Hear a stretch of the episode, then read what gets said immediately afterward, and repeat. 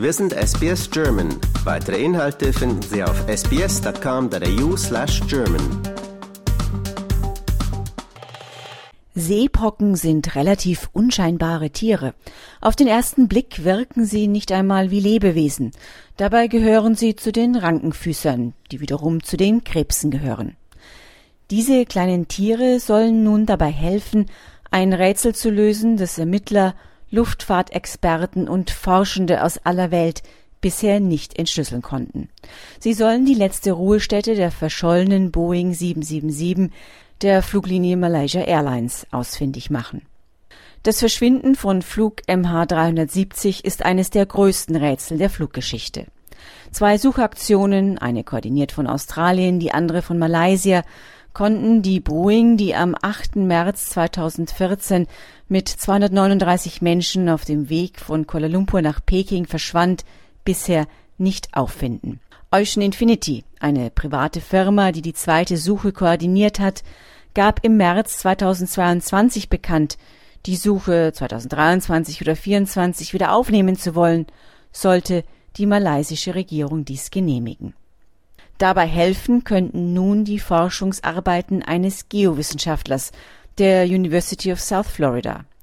Gregory Herbert hat gemeinsam mit einem internationalen Forscherteam eine neue Methode entwickelt, mit der sich laut der Wissenschaftler der Driftpfad und die Herkunft von Trümmern des Fluges rekonstruieren lassen. Herbert setzt dabei auf die Seepocken, die sich auf den Trümmern festgesetzt haben, die nach dem Absturz vor der Küste Afrikas und an der Insel La Réunion angespült wurden. Laut Herbert kann die Geochemie ihrer Muscheln Hinweise auf den Absturzort geben.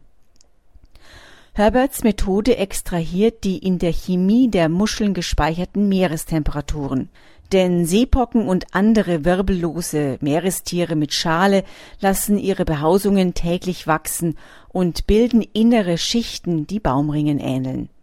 Die Chemie jeder Schicht wird durch die Temperatur des umgebenden Wassers zum Zeitpunkt der Schichtbildung bestimmt. Eine erste Analyse veröffentlichten die Forscher dazu nun im Fachmagazin AGU Advances. Zudem erstellten sie bereits eine erste, teilweise Driftrekonstruktion der Trümmer von MH370. Leider stehen die größten und ältesten Seepocken der Forschung noch nicht zur Verfügung, sagte Herbert. Letztere bräuchte es aber, um den vollständigen Driftweg bis zurück zur Absturzstelle zu rekonstruieren. Besagte Seepocken existieren durchaus. Sie liegen aber bei den französischen Behörden.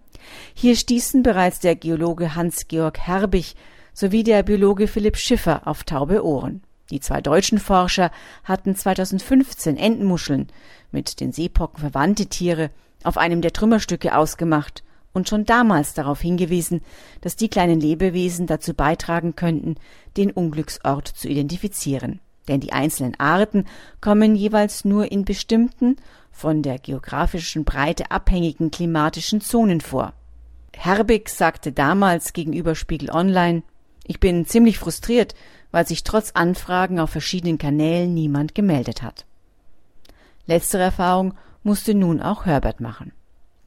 Obwohl die offiziellen Suchaktionen eingestellt wurden, haben etliche Privatleute und Wissenschaftler die Hoffnung nicht aufgegeben, das mysteriöse Verschwinden des Flugzeuges doch noch zu lösen. Darunter ist der US-Privatermittler Blaine Gibson, der die meisten der Trümmerteile des Fliegers, die an der afrikanischen Küste und auf Inseln angespült wurden, gefunden hat.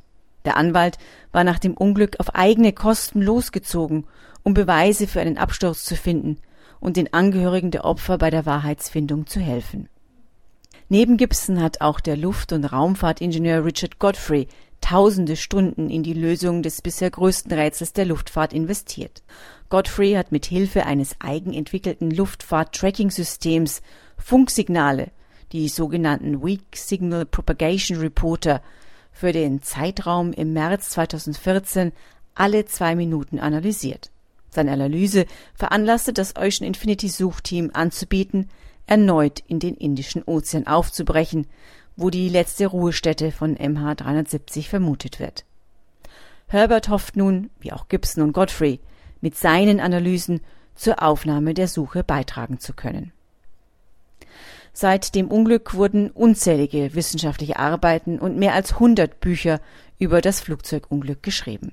Etliche Bücher propagieren teils absurde Verschwörungstheorien.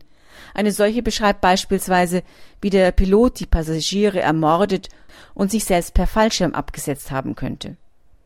Die Angehörigen der Passagiere von MH370 werden durch die endlosen Spekulationen, die hauptsächlich von britischen Boulevardblättern und Webseiten angeheizt werden, traumatisiert, schrieb der Flugexperte Jeffrey Thomas einst beim Nachrichtenmedium The West Australian. Zeitweise tauchte jede Woche eine neue Theorie auf. Neben den vielen bizarren Theorien gibt es natürlich aber auch deutlich plausiblere Szenarien. Darunter ist die des Pilotenselbstmordes, aber auch eine Flugzeugentführung, ein Feuer, eine Rauchentwicklung oder ein Sauerstoffmangel, der von einem technischen Fehler ausgelöst wurde. Das war für SBS Radio Barbara Barkhausen. Lust auf weitere Interviews und Geschichten? Uns gibt's auf allen großen Podcast-Plattformen wie Apple, Google und Spotify.